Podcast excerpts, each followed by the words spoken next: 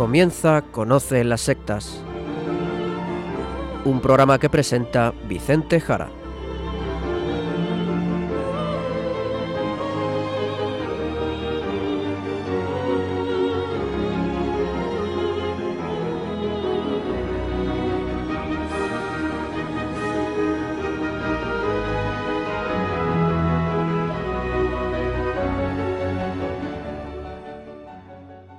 Buenas tardes, queridos amigos de Radio María.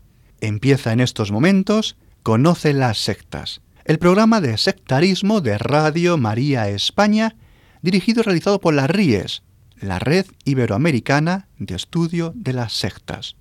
Quien les habla y como encargado por la propia RIES para su dirección, Vicente Jara. Y también con todos ustedes, Izaskun Tapia Maiza. Izaskun, ¿cómo estamos? Muy buenas tardes a todos. Pues estoy muy bien, gracias a Dios. Fenomenal, Izaskun. Pues como siempre, vámonos al sumario del programa de hoy.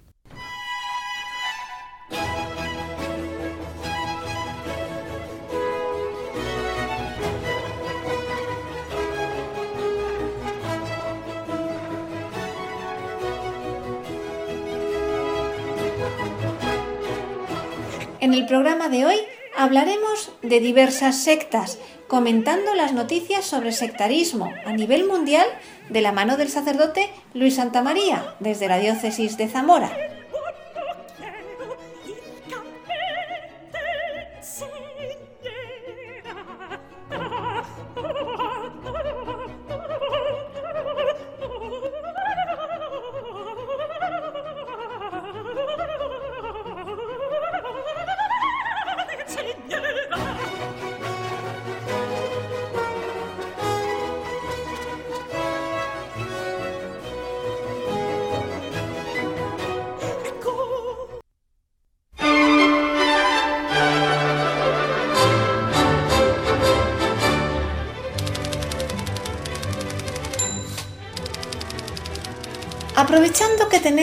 Una gran cantidad de noticias de interés sobre sectarismo, hoy dedicaremos el programa a repasar con el Padre Luis la actualidad de lo que ha ocurrido, de forma que así también tocaremos aspectos de multitud de sectas, dándonos cuenta de que es un fenómeno que cuanto menos se transforma, pero no desaparece. Buenas tardes, Padre Luis. Hola Izaskun, Buenas tardes y un saludo a todos nuestros oyentes, también a Vicente y a todos los que trabajan en Radio María. Comenzamos el mes de septiembre y seguimos dando cuenta de estas noticias sobre el fenómeno sectario y la nueva religiosidad. Así que, sin más entretenimiento, dinos el primer titular. Hace unos días, un festival de yoga patrocinado por el Ayuntamiento de Castellón mezcló pseudoterapias, tarot, chamanismo, vamos, todo un cóctel propio de la nueva era ¿Qué es lo que pasó, Padre Luis? Se trataba de la cuarta edición del Festival de Yoga Playas de Castellón, celebrado del 5 al 7 de agosto, y que iba cargada de polémica ya tres semanas antes de su celebración. La incorporación al programa de ponencias y talleres calificados como pseudociencia por asociaciones de escépticos y de racionalistas se convirtieron en motivo de duras críticas, incluso compartidas por el propio vicealcalde del Ayuntamiento de Castellón, Enric Nomdedeu, que dijo oponerse a creencias que juegan con la salud de las personas, aprovechándose de la debilidad de un cuerpo enfermo o de una mente debilitada por el miedo a la muerte o a lo desconocido. Desde la Asociación de Prevención contra el Sectarismo Redune escribieron una carta al ayuntamiento señalando el riesgo que entrañan algunos de los temas que se ofrecían en el programa de este festival de yoga y proporcionando un listado breve de cuáles son especialmente peligrosos y por qué, comenzando por el hecho de que en general la doctrina del yoga sobre chakras y otros misticismos no está fundamentada y es una mala idea ofrecerlo a la población como nada más que ejercicios de estiramiento y flexibilidad. Se referían a actividades leo textualmente, de las que tenemos constancia que son abiertamente fraudulentas y potencialmente peligrosas para la salud. Algunas constituyen verdaderas sectas de riesgo pseudoterapéutico que han costado varias vidas, lo que debería haceros recapacitar sobre los filtros que aplicáis o no a estos eventos. Así podían verse actividades como una titulada Ponte en Marcha, Psicoenergía y Terapias Holísticas. Por supuesto, nada de terapias serias ni contrastadas científicamente. Según la carta de Redune, esta charla es publicidad encubierta de tratamientos muy nocivos para el público. Basta con ver la página en Facebook del centro que convoca para darse cuenta de la promoción de pseudoterapias como la bioemoción, las constelaciones familiares, el equilibrado de chakras o el rebirthing, renacimiento. El listado continuaba con charlas como, aquí una lista que, que he hecho yo, equilibrio energético a través de los cristales, yoga ocular, descodificación natural, Kundalini, Dance Therapy, sanación cosmética natural, numerología tántrica, medicina inca, chamanismo práctico contemporáneo, el origen de la enfermedad, terapia cuántica grupal, biodanza, el tarot como camino de evolución, energías sutiles, un viaje por los chakras, Satnam Rayasan, meditación profunda y sanación con Kalsa Kaur, la magia de los mantras y un largo etcétera. En otras ocasiones los títulos parecían inofensivos, pero si se mira quiénes estaban detrás la cosa cambia. Por ejemplo, había una sesión de meditación. Bueno, meditación, bien, pero la persona que la dirigía se presentaba como numeróloga. Lo mismo sucedía con una charla a cargo de un profesor de metafísica, una importante corriente del esoterismo contemporáneo, o la actividad titulada Espiral Energética, conducida por una maestra de Reiki bajo el epígrafe de actividades variadas organizadas por la escuela Yug de la GFU, resulta que se encontraba la secta esotérica, eso era GFU, Gran Fraternidad Universal, y también estaba presente la secta Sahaja Yoga, extendida por toda España. Como señalaban desde Redune, algunas de las actividades sirven precisamente para hacer caja a costa de la credulidad ajena. Y cuando hablamos de salud y de técnicas que se presentan directa o indirectamente como terapéuticas, nos movemos entre el intrusismo profesional, que sería lo menos grave, y la oferta de sanación que puede llevar a los pacientes a dejar tratamientos médicos convencionales con el peligro que esto entraña. En esta línea, algo que te preocupa, Padre Luis, ya que has vuelto a sacarlo recientemente en el blog que la Ríes dirige en el portal Infocatólica. Es el consumo ritual de ayahuasca. Vamos a ver brevemente las noticias que publicabas el otro día. La primera era relativa a la llamada Iglesia del Santo Daime, que opera sobre todo en Brasil. La ayahuasca, como hemos dicho otras veces en Conoce las sectas, es una sustancia elaborada a partir de diversas plantas en la Amazonia por chamanes y tomada en infusión para lograr estados alterados de conciencia. Pues bien, la versión más religiosa es la que se denomina Santo Daime, Iglesia del Santo Daime. La bebida de ayahuasca es sagrada para los adeptos de este grupo residentes en Pseudomapia, al oeste de Brasil, y que la emplean en rituales que aunan creencias indígenas y católicas. El culto del Santo Daime comenzó en 1930 de la mano de un descendiente de esclavos. A principios de la década de los 80, el recolector de caucho Sebastião Mota de Melo, apodado Padrino Sebastião, llevó a cientos de seguidores al interior de la selva para crear una localidad que viviese según la doctrina de la ayahuasca. Los residentes creen que la bebida cura el cuerpo y expande la mente. Aquí no había nada. Celebramos esta ceremonia de purificación con una vela y construimos casas para todo el mundo, para los que llegaron primero. Todos somos familia. Esto lo dice Rita Gregorio de Melo, viuda de Sebastião y matriarca de la localidad. Eh, Melo falleció en 1990, pero su esposa, que ahora tiene 91 años, sigue liderando el culto con sus dos hijos. La elaboración de la infusión sagrada es un ritual en sí mismo. La infusión se emplea varias veces durante las ceremonias religiosas que no suelen celebrarse más de una vez por semana. Aunque los efectos alucinógenos son generalmente moderados, los participantes dicen que ayuda a facilitar conexiones espirituales. Uno de los adeptos afirma, por ejemplo, el daime es todo para mí, me salvó de la muerte, hallé un mundo que cura y enseña fe. Otra cosa que destacas es la globalización de esta práctica entre los turistas que acuden al Amazonas buscando una experiencia espiritual psicodélica y los chamanes que exportan esta práctica en Occidente. Según el medio argentino Gaceta Mercantil, durante los últimos 25 años la ayahuasca se ha vuelto global y miles de personas viajan a Perú y a otros países de América del Sur para beberla y experimentar con ella. Y ya como una moda, los expertos curanderos, chamanes, ayahuasqueros o maestros viajan por el mundo para celebrar ceremonias. Mucha gente la bebe porque está buscando una curación, otros son simplemente curiosos y hay quienes la usan como alucinógeno. Uno de los investigadores científicos pioneros de la ayahuasca es Dennis McKenna, un etnofarmacólogo de Estados Unidos.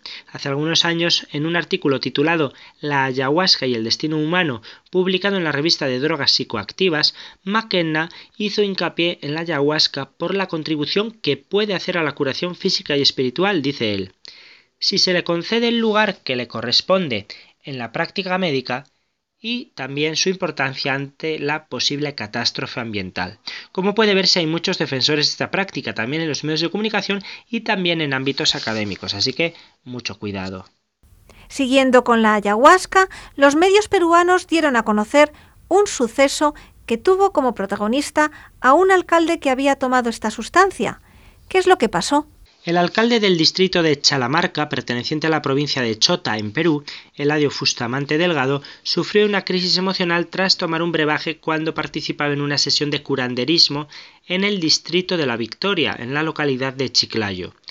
Según la policía, fue un transeúnte quien los alertó a los agentes sobre la presencia de una persona que gritaba desde el interior de una fábrica pidiendo auxilio. Agentes de la zona acudieron hasta el lugar divisando que una persona desnuda se encontraba en el cuarto piso del inmueble pidiendo auxilio, por lo que solicitaron apoyo de otras unidades. Al ingresar en el inmueble, la policía tuvo la sorpresa de encontrar en el piso a unas diez personas más que estaban inconscientes y formaban un círculo. En el centro había diversos artículos de chamanismo. Al subir al cuarto piso encontraron al alcalde totalmente desnudo y golpeándose con una varilla de hierro, amenazando con lanzarse al vacío. La policía lo convenció hasta lograr esposarlo para poder controlarlo y así evitar que se autolesionara más. El edil fue llevado al hospital Las Mercedes, mientras que Artur Mena Salas, quien dijo dedicarse al chamanismo, fue llevado a la comisaría. Por otra parte, un medio digital ha emitido hace unos días un reportaje sobre el consumo de ayahuasca en España, mostrándolo como un camino espiritual. Un castillo en la provincia de Tarragona es el lugar donde tres autodenominados chamanes organizan retiros espirituales donde aseguran ofrecer la sanación a través de remedios indígenas. Hablamos de sanación física y psíquica, y, y a ellos acuden decenas de personas cada vez que provienen tanto de España como de países vecinos para buscar el origen de sus problemas y tratar de solucionarlos.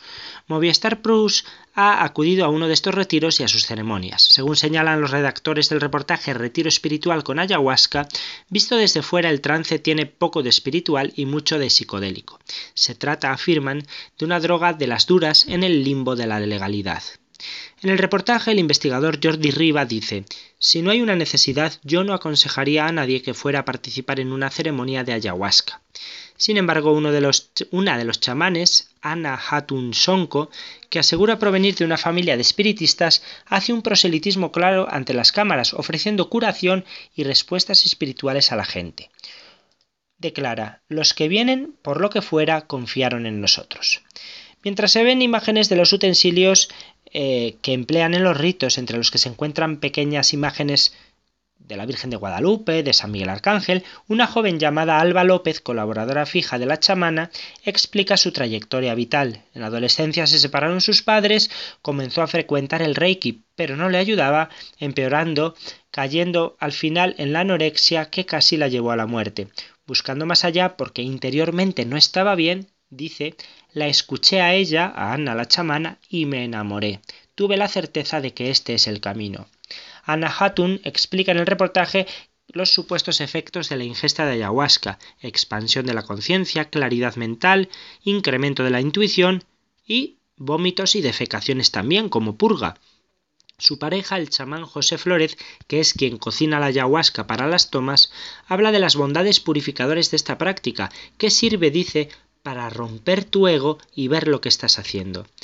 La adepta joven de la que hablaba antes, Alba López, explica la experiencia de esta sustancia alucinógena como un proceso de verdadera conversión religiosa. Escuchen. El proceso es muy duro porque es de mucha entrega. Te das cuenta de que cuando sigues el camino de la ayahuasca, que ella te guía y haces todo lo que ella te dice, cambias tú y tu vida. Y añade en otro momento, la ayahuasca llena mi corazón, ya no necesito nada más. Detienen en Barcelona al vidente llamado Maestro Gundo por estafa. El maestro Gundo mm, repartía tarjetas en una boca del metro de Barcelona. En estas se presentaba como un poderoso mago con enorme experiencia y matizaba que la videncia no es un oficio, es un don. No importaba cuál fuera la carga, este gran curandero podía con todo. Problemas de amor, trabajo, suerte, negocio, fama, mal de ojo, problemas familiares o impotencia sexual. También aseguraba que podía llevar a cabo una gran protección del mal o el regreso de la persona amada con su alta potencia de la magia toda esta información en una tarjeta que también incluía su número de teléfono. Seguro que todos los oyentes han visto alguna de estas tarjetas, alguno de estos papeles de propaganda, eh, sobre todo si viven en las ciudades. En realidad este joven guineano de 25 años no se llama Gundo y no tiene ningún conocimiento médico ni tampoco ninguna titulación reglada. A una mujer de 65 años a quien captó en el metro repartiendo sus tarjetas le contó, le contó esa otra versión de sí mismo, la del maestro Gundo. En cuanto la sedujo, comenzó a contactarla a través de llamadas y mensajería instantánea para quedar, para verse y hacer rituales de curación. El hombre decía a la mujer que no hablara con nadie al respecto, ya que de lo contrario los rituales no funcionarían. El supuesto chamán también la amenazó diciéndole que la estaba vigilando y le borró del móvil los contactos de sus hijos y de sus amigas. Además le dijo que no se tomara la medicación que necesitaba, a pesar de que tenía prescripción médica. El objetivo del estafador era desestabilizarla y alejarla de su familia y de esta manera convertirse en la única persona que la podía ayudar. La víctima hizo varios pagos al sospechoso por un valor total de 32.000 euros, lo que provocó que se quedara sin dinero en la cuenta corriente. Para continuar pagando los servicios del supuesto sanador, la mujer pidió un crédito de 24.000 euros al banco, que le fue denegado, y también pidió 4.000 euros a una vecina. Gracias a dos vecinos, precisamente, los hijos se enteraron de lo que estaba pasando y denunciaron los hechos. Y cuando estaban presentando la denuncia en la comisaría, eh, encendieron el teléfono, el teléfono móvil de la madre para facilitar el número del sospechoso y recibieron en ese momento varios mensajes. Los hijos contestaron haciéndose pasar por la víctima y quedaron con el estafador en el domicilio de la madre. El individuo se dirigió al lugar de los hechos y al no encontrar a nadie se fue. Los mozos de escuadra de la comisaría de San Martí le detuvieron al final el pasado 28 de julio. En su domicilio los agentes pudieron recuperar el dinero estafado. El detenido pasó el 30 de julio a disposición judicial y el juez decretó libertad con cargos. Seguimos en España y por una noticia muy reciente, ya que salió a la luz justo hace una semana, el sábado pasado. Descubren en el mar Mediterráneo, ante las costas de la localidad alicantina de Calpe, tres conjuntos de restos humanos arrojados junto con material esotérico. Un instructor del centro de buceo Les Basetes de Benissa encontró el pasado 27 de agosto por la mañana en la roca plana del Peñal d'Ifac, en Calpe, una especie de fardo formado con una sábana y un cubo lleno de objetos extraños. Los recogió pensando que era basura, basura submarina. Al descargarlos, este buceador y otros submarinistas desataron los nudos de la sábana y se llevaron un buen susto, porque dentro había un esqueleto humano completo. El cadáver habría estado enterrado hasta pudrirse y luego se introdujo en esa especie de paquete formado con la sábana. Además, el mismo fardo que guardaba el esqueleto contenía una muñeca y pequeñas ramas con inscripciones de nombres de personas. Los objetos hallados en el cubo acrecentaban el aire inquietante y esotérico del hallazgo. Junto al fardo de la sábana, los buceadores encontraron un callado, un bastón de madera, partido por la mitad, mientras en el cubo había plumas, laurel y un recipiente herméticamente cerrado con un líquido de color amarillo. Los buceadores avisaron a la Guardia Civil que inició una investigación para, sobre todo, identificar al cadáver. La policía judicial recogió los restos óseos, así como los objetos del supuesto ritual, y los llevó hasta un furgón forense. Pues bien, la cosa no quedó ahí, ya que este siniestro hallazgo no fue puntual. Submarinistas de un centro de Calpe descubrieron en la misma tarde del 27 de agosto otro paquete similar sumergido muy cerca de donde se descubrió el primero, en la roca plana. Y por la noche los buceadores de las Basetas, durante una inmersión nocturna, hallaron otra sábana que envolvía también restos humanos. Entre los submarinistas y la Benemérita recuperaron el domingo pasado los dos nuevos paquetes e inspeccionaron el fondo marino en busca de algún otro fardo que pudiese haber. Por tanto, hasta ahora al menos se habrían hallado tres cadáveres que sepamos, o tres conjuntos de huesos. El primer esqueleto estaba completo. Los restos óseos, con algunas décadas de antigüedad, se habrían desenterrado con la intención de introducirlos en la sábana anudada junto a objetos que podrían remitir todo ello junto a un ritual. En cualquier caso, a quien recorre el tramo final de ese paseo marítimo no se le escapa el simbolismo telúrico del Penial, a ese lugar, que se alza vertical e imponente. De hecho, en las escarpadas rocas hay pintadas funerarias recientes, así como flores que deposita la gente. Hay familias que arrojan aquí las cenizas de sus seres queridos una vez incinerados, Recordamos que la Iglesia Católica nos dice que enterremos las cenizas de los difuntos. Bueno, pues eh, el ritual de los paquetes con esqueletos también podría estar relacionado con prácticas mortuorias esotéricas, al menos. En cuanto a la investigación, los primeros restos fueron examinados por el médico forense en el tanatorio de la Villa Joyosa, determinando que los huesos han estado enterrados en tierra, tomando el color de la misma y estimando su antigüedad el forense entre 30 y 40 años y sin signos de violencia. También han averiguado que los nombres escritos en los trozos de madera que acompañaban a los primeros restos corresponden a personas residentes en Extremadura. Todo esto ha causado preocupación, como no podía ser de otra manera. Se ha hablado de rituales, de santería, de vudú, incluso de satanismo. ¿De qué se trata, Padre Luis? Cuando se dan noticias como esta, la verdad es que no suele haber mucho rigor y se cae en el sensacionalismo con mucha facilidad. Siempre se dice lo primero de todo que es satanismo y después se habla de brujería. Los investigadores de la Guardia Civil están consultando con expertos en la materia por si pudieran aportar datos que condujeran a nuevas líneas de investigación, pero es cierto que la hipótesis ritual es la más importante. Pero de ritos afroamericanos, ojo, no de satanismo y unos ritos que nos estarían hablando de magia negra, que se usa en perjuicio de un individuo o para dañar a la sociedad en general. En las ceremonias se suele llevar a cabo un hechizo, por lo que se realizan maleficios a través de la mezcla de distintos materiales que provengan tanto de animales como de humanos. Esta sería la manera de producir infortunio, enfermedades o cualquier otro daño. La Guardia Civil con todo apunta que aunque no descarta la santería, las evidencias no se corresponden fielmente con este tipo de rituales. Algunos medios de comunicación han consultado a santeros y videntes, algo nada recomendable, por cierto. En un periódico leemos que mencionar el callado roto a una vidente y contestar ella con voz preocupada fue todo uno. La clave es el bastón roto, les dijo, ya que los callados serían objetos de poder. Esta vidente admitió que todo apunta a un ritual. Nada bueno, obviamente, teniendo en cuenta que hay personas muertas, dice. Es difícil dar una opinión porque hay muchos tipos de rituales, pero cuando aparecen cadáveres desenterrados, sean de ahora o de hace un montón de años, no es nada bueno. Tanto ella como otro vidente que también optó por el anonimato interpretaron los objetos aparecidos, sobre todo el callado roto, como elementos de un ritual para desunir almas en el tiempo, liberar almas, intentar desvincular personas, una ruptura de algo y con fines amorosos para romper algún tipo de lazos afectivos y conseguir a una persona. Algo que está creciendo mucho, por cierto, ¿eh? se está extendiendo todo el tema de amarres o desamarres para conseguir el amor de una persona o para conseguir alejarla de uno o destruirla. Paulino Hernández, presidente de la Asociación Española de Santería Afrocubana, defendió que la santería no es para fines malos, es para bueno.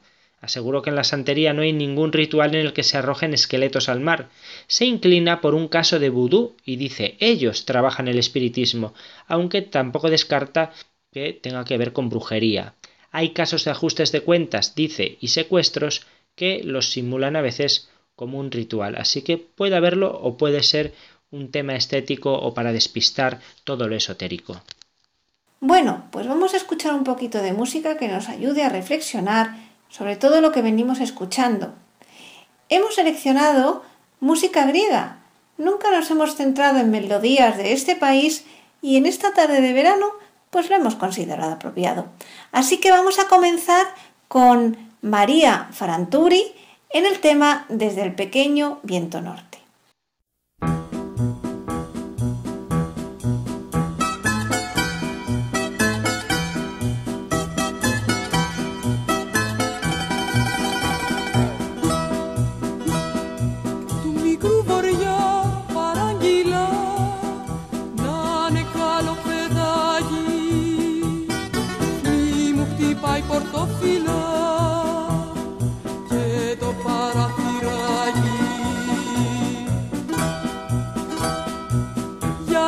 σπίτι παγρυπνό η αγάπη μου πεθαίνει. Και με στα μάτια την κοιτώ που μόλις αλλάσαι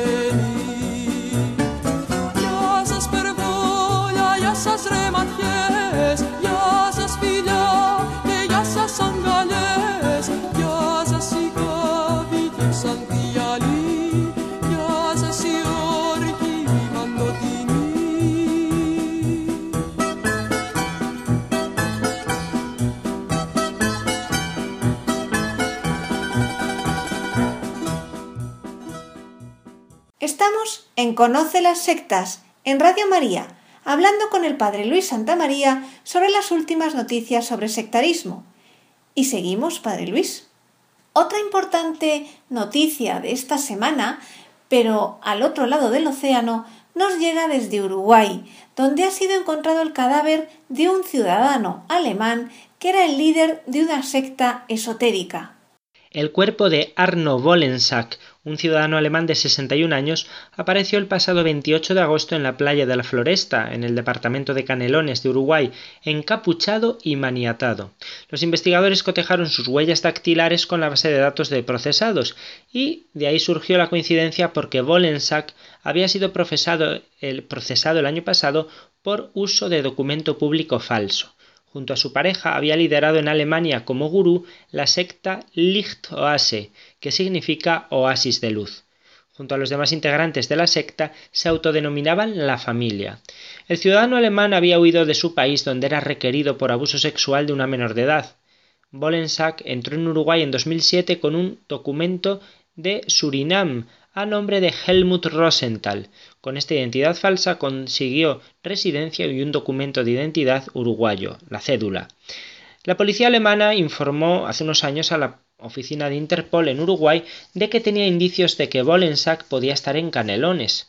Tras una búsqueda, la policía uruguaya lo identificó.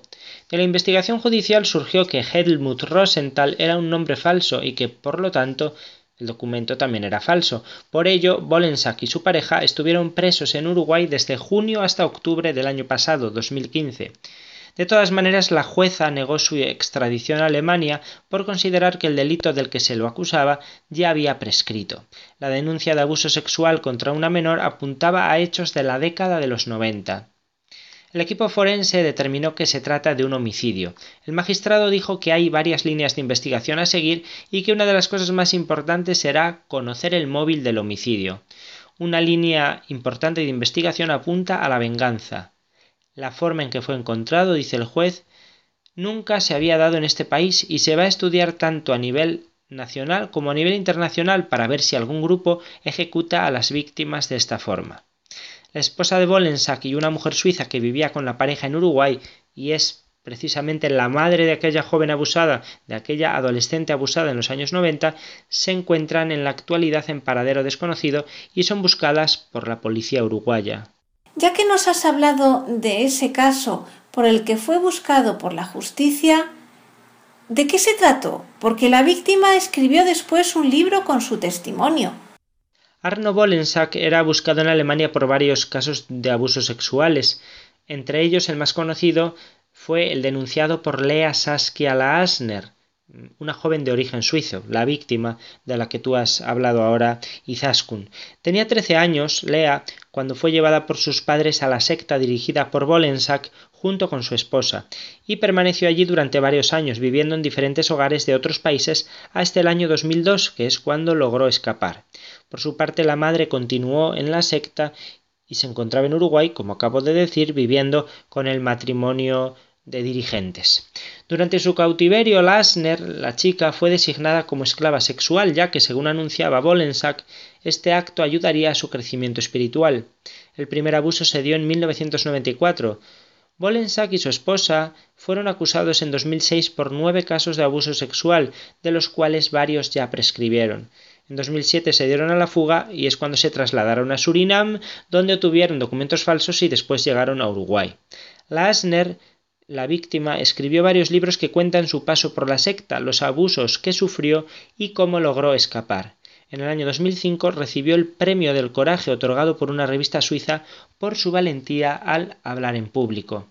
Lasner, que tiene hoy 35 años, coincide en su testimonio con otra joven suiza que ahora mismo tiene 34 años y que cuenta en su blog que fue abusada cuando tenía 10 años, también con sus padres como cómplices y dijo que la fuga de Lea en el año 2002 rompió la secta, ya que ahí comenzó la fuga de Bolensak y su esposa. ¿Qué se sabe de esta secta, oasis de luz? ¿En qué creían? ¿Qué prácticas llevaban a cabo? Bolensak había sido seguidor del gurú indio Osho, mm, el nuevo nombre, el nombre con el que ahora vende libros, el ya difunto Bhagwan Sri Rajneesh. Y tras ello junto a su esposa Julie Ravel, formaron el grupo Licht Oase, eh, Oasis de Luz, en el que la mujer decía ser medium y canal de Ramta, un espíritu guerrero de 35.000 años que guiaba la vida de los adeptos. Tras diez años funcionando en Alemania, el grupo se separó tras la presión de la prensa y de personas que intentaban sacar a sus familiares del grupo. Eh, la secta se trasladó así a Austria, Portugal y luego a Centroamérica. Fue en Belice en el año 2001 cuando eh, y donde Lassner logró escapar y en 2005 escribió el libro en el que narra su vida en la secta. En él afirma nos ordenaba cambiar de aspecto, de ropa, de pensamientos, nuestros hábitos, vender todo, nos hizo cortar vínculos con padres, familiares y amigos. La joven fue designada a los 13 años para ser pareja sexual de Bolensack, ya lo dije antes, por la antigüedad de su alma y para acelerar su crecimiento espiritual. Sus padres estaban también en el grupo. Varias mujeres narran además en distintos portales de Internet los tratos y vejaciones a las que eran sometidas dentro de la secta cuando eran menores por diversos integrantes y cómo el ahora fallecido manipulaba a sus padres. Esto cuenta una de las víctimas. Nos ordenaba cambiar de aspecto, de ropa, de pensamientos, nuestros hábitos, vender todo, nos hizo cortar vínculos con padres, familiares y amigos. Mi padre, mi hermano y yo pudimos salir, pero mi madre no. Otro suceso, esta vez en Perú, y está vinculado a una secta y ha preocupado bastante a ese país, donde la policía ha intervenido, una secta que esperaba el fin del mundo. El pasado 24 de agosto la policía peruana rescató a tres niños de una casa en la que se había instalado una presunta secta en Chorrillos, en la provincia de Lima, secta que predicaba que en Perú iba a ocurrir algo muy grave y que esperaba el fin del mundo. Los vecinos reportaron a las autoridades que en una casa ubicada en la urbanización Santa Leonor, en Chorrillos, había hacinadas unas once personas en total, entre ellos menores de edad.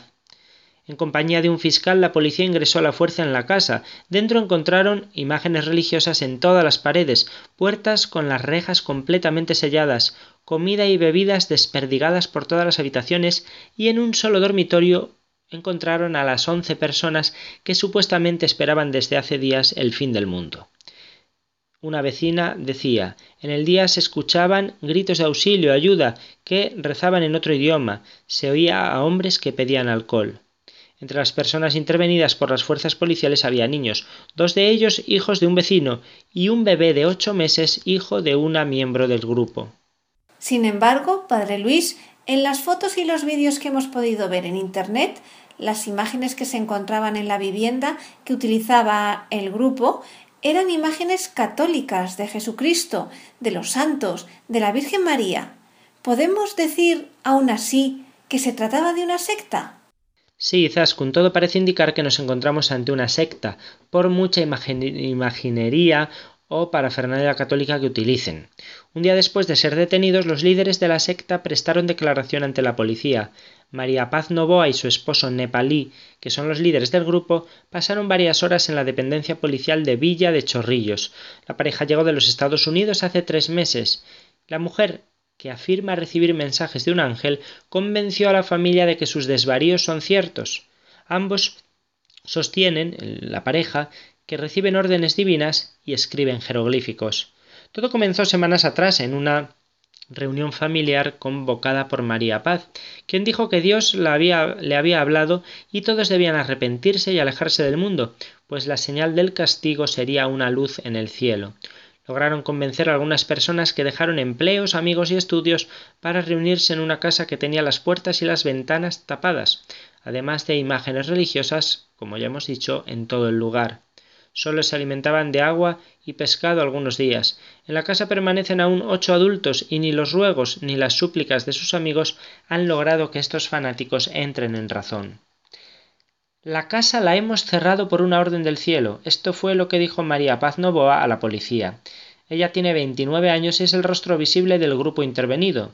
Yo cerré la puerta porque recibí una orden de San Miguel Arcángel dijo a las autoridades, y les explicó también Soy misionera desde noviembre de 2015, vivo con mi familia y me casé en la isla de Gran Caimán por lo civil y no por lo religioso. Cuando la policía le preguntó por qué la puerta estaba clavada por dentro, ella contestó Probablemente como se ha puesto un clavo muy grande que ha salido hacia afuera, ustedes han pensado que hemos clavado la puerta para no salir, pero eso no es verdad. Sin embargo, la puerta interior sí estaba con seguro y una tranca que ustedes rompieron. María Paz se siente iluminada, recibe órdenes en su cabeza y fue precisamente por uno de esos mandatos por lo que decidió encerrarse. Por esta razón no abrí la puerta, indicó, porque recibí una orden de San Miguel Arcángel, una orden directa que me viene a mi mente, y yo la transmito al, reino, al resto de personas que están conmigo. Esta mujer contó además otros detalles de su grupo.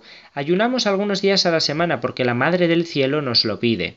Los miércoles y viernes podemos comer pan y agua. La policía le preguntó si era consciente del grave daño que les hacía con esto a los niños que se encontraban con ella y respondió No es un daño, es una orden de Dios para la salvación de sus niños, que el mundo no lo va a entender. Solo se hace la voluntad de Dios. Todo este comportamiento para la psicóloga del Ministerio de la Mujer respondería a una presunta enfermedad mental de algunos miembros del clan que habrían provocado un fanatismo religioso en la familia. Según la policía, torturaban psicológicamente a los menores que vivían con ellos. Según explican algunos vecinos, tras la llegada de Kirian, el marido de María Paz, que eh, procedía, procede del Nepal, las hermanas Novoa se fueron aislando y al cabo de unos días persuadieron a sus inquilinos para encerrarse en la propiedad. Una de ellas era María y la otra Jesús. Su misión era prepararlos, preparar a sus seguidores para la otra vida. Seguimos escuchando música griega y ahora a Nana junto con Demi Russos en el tema Toyelakaki.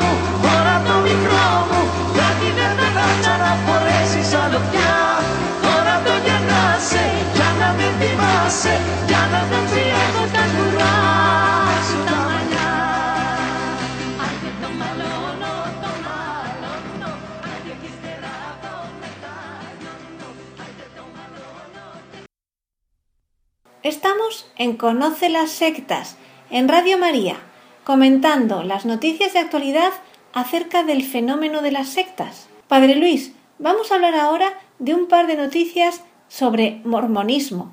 Subimos ahora a Norteamérica, concretamente a los Estados Unidos, donde el FBI ofrece recompensa por un líder sectario fugitivo que practica la poligamia.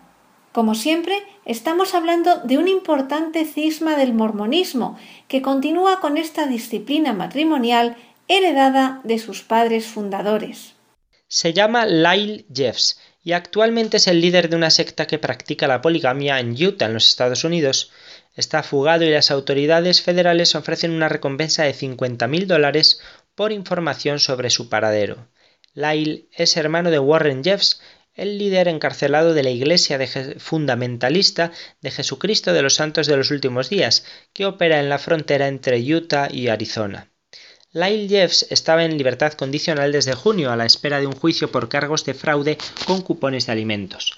De acuerdo con el FBI, la acusación fiscal alega que los líderes de la secta desviaron a sus empresas los beneficios obtenidos por negocios con sus miembros con fines ilegales. Lyle Jeffs y otros diez miembros de la secta fueron detenidos el pasado mes de febrero, acusados de desvío de al menos 12 millones de dólares en beneficios federales. Todos ellos se han declarado no culpables de los cargos de fraude y lavado de dinero. El juez de distrito Ted Stewart le había concedido el 9 de junio la libertad vigilada. Los fiscales advirtieron de que el hombre podía utilizar sus muchas casas, las muchas casas de la secta, para ocultarse y grandes cantidades de dinero en efectivo para eludir su captura. Dos semanas después de la decisión, efectivamente logró quitarse del tobillo el brazalete con el GPS y huir. Su hermano Warren Jeffs, más famoso, fue incorporado a la lista de los más buscados por el FBI en 2006 y ahora está preso en Texas. Warren fue capturado durante una parada de tráfico rutinaria tres meses después de ser incluido en esta lista cumple una sentencia de cadena perpetua tras ser declarado culpable de agredir sexualmente a las niñas que consideraba novias. Lyle Jeffs, el que está ahora siendo buscado, el prófugo, se considera armado y peligroso, pero el FBI no tiene planes de añadirlo a la lista de los más buscados. Los miembros de la secta creen que la poligamia trae la exaltación en el cielo. El grupo es un cisma del mormonismo que rechazó la poligamia, eh, lo que conocemos como mormones, rechazó la poligamia hace más de 100 años. La siguiente noticia está entre lo curioso y lo dramático. Publican un estudio que muestra que las mujeres mormonas tienen miedo a la poligamia eterna.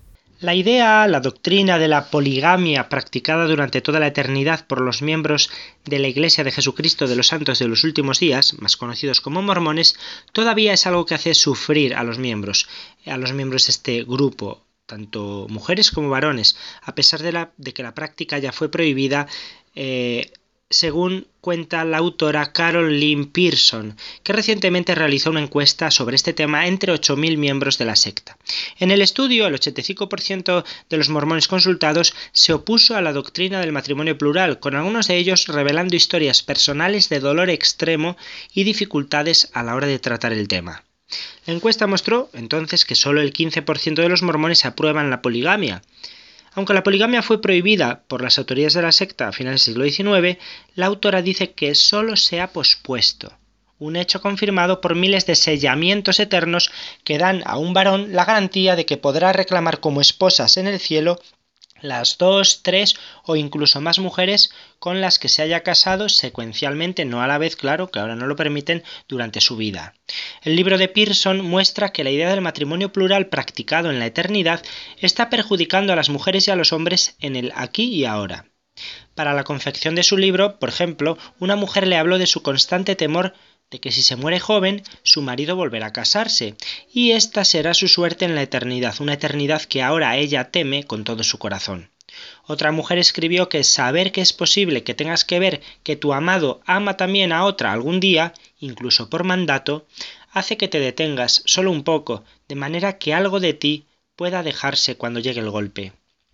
Según la página web de los mormones, la práctica del matrimonio plural fue instituida por Joseph Smith entre los miembros de la secta en la década de 1840. Smith es el fundador.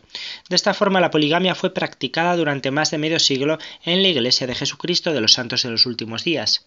En 1890, el presidente Wilford Woodruff emitió un comunicado que puso fin a la práctica del matrimonio plural en la organización, una práctica que dificultaba su integración deseada en los Estados Unidos, la integración del estado de Utah.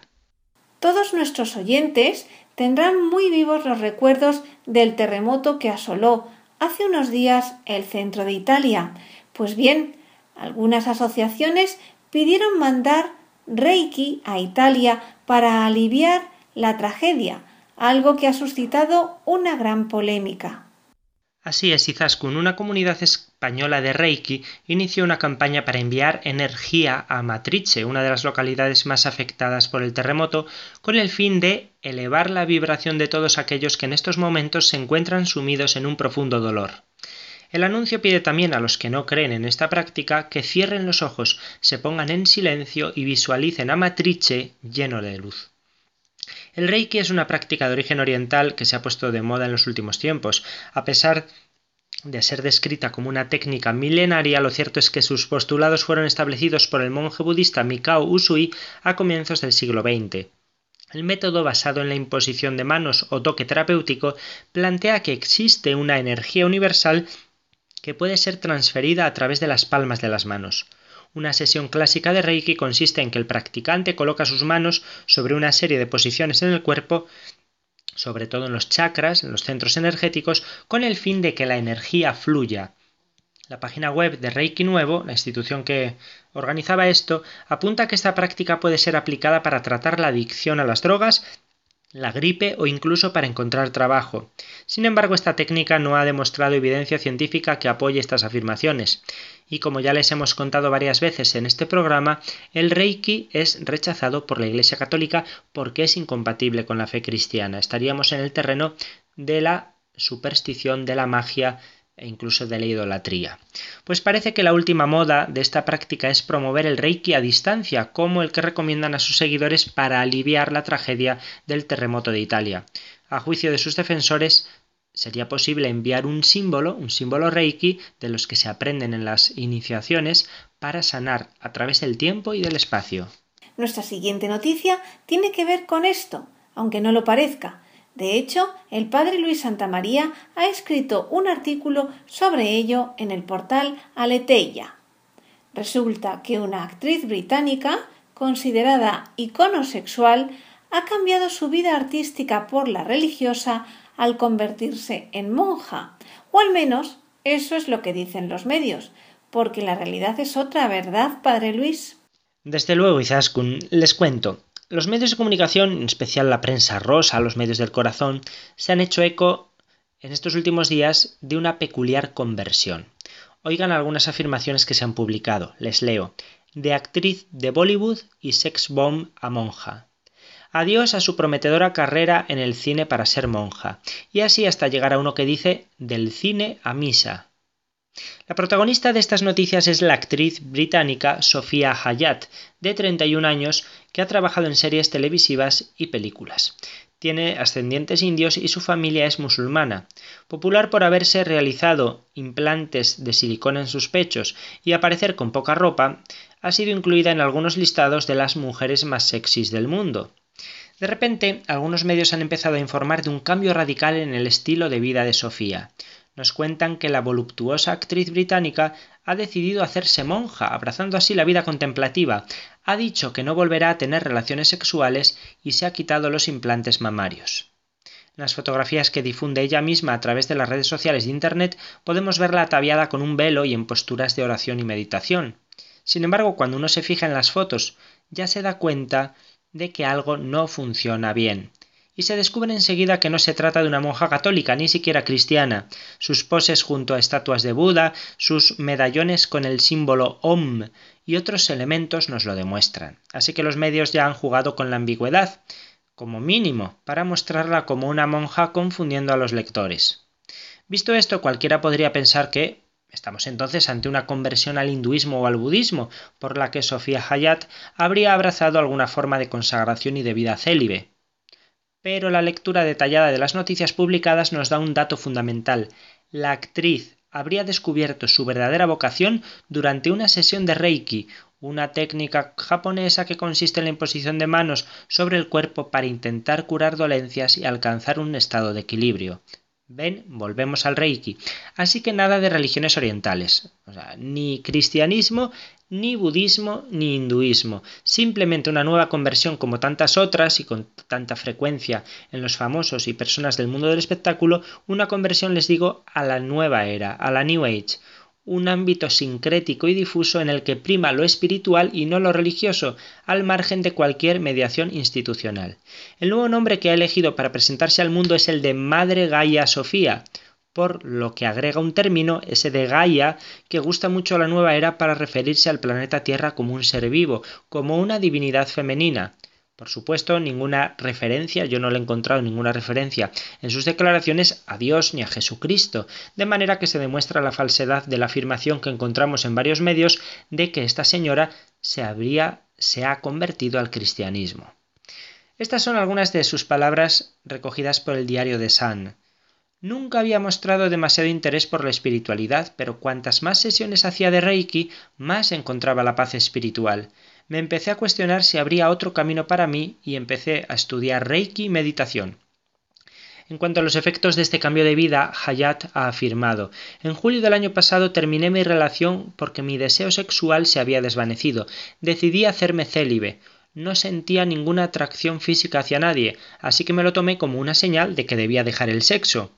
En abril de este año me quité los implantes de pecho para poder volver a mi yo real. El mensaje propio de la nueva era es claro. Entre otras frases espirituales que comparte en las redes sociales, recientemente escribió en su Instagram No es una nueva orden del mundo la que está llegando, es una nueva tierra de paz, dicha y amor universal. Sus declaraciones no dejan lugar a duda. El pasado mes de mayo revelaba a The Times of India Mi religión es la humanidad. No soy hindú ni católica, solo creo en el amor y en la unidad como mi religión. Más allá de eso, afirma cuál es su nueva identidad y misión. Dado que soy la Madre Santa, todos son mis hijos. Tengo que ocuparme de todo el mundo y asegurarme de que conozcan que no existe el infierno. Es en el cielo donde están viviendo. Unos días después, el 3 de junio, aseguró en una rueda de prensa, atención, soy la encarnación de Quan Yi, el Cristo femenino, María y la diosa Isis. Soy la madre y la hija de Dios, de la Santísima Trinidad quiero difundir la verdad de quiénes somos y de cuál es nuestro propósito en la vida. Es el tiempo de despertar y vivir la verdad.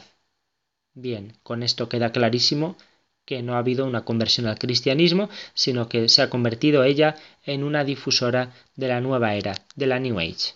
Y hasta aquí nuestro repaso a la actualidad en Conoce las Sectas con el padre Luis Santamaría desde Zamora. Muchas gracias y hasta la próxima entrega del programa. Gracias a vosotros, Izaskun y Vicente. Que Dios os bendiga. Bueno, pues para ir dando cierre al programa de hoy, música griega y todo un clásico, la danza de Zorba, de Mikis Theodorakis. Y ya en el final, como siempre, les recuerdo nuestro correo electrónico y las tres páginas web. El correo electrónico es conoce las sectas arroba radiomaria.es. La web de la RIES, la Red Iberoamericana de Estudio de las Sectas, es www.ries-sectas.tk, donde podrán suscribirse al boletín semanal de manera gratuita. La dirección del blog de la RIES es www.info-ries.blogspot.com.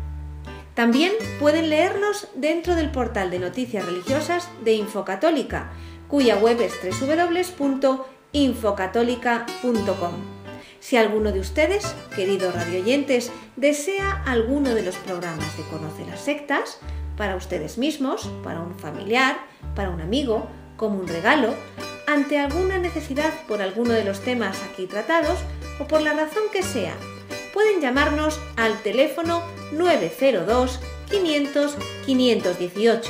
Lo repito, 902 500 518. Muchas gracias, buenas tardes de parte de todo el equipo, que está compuesto por Vicente Jara, Luis Santamaría y quien les habla, Izaskun Tapia Maiza. Hasta dentro de dos semanas, si Dios quiere.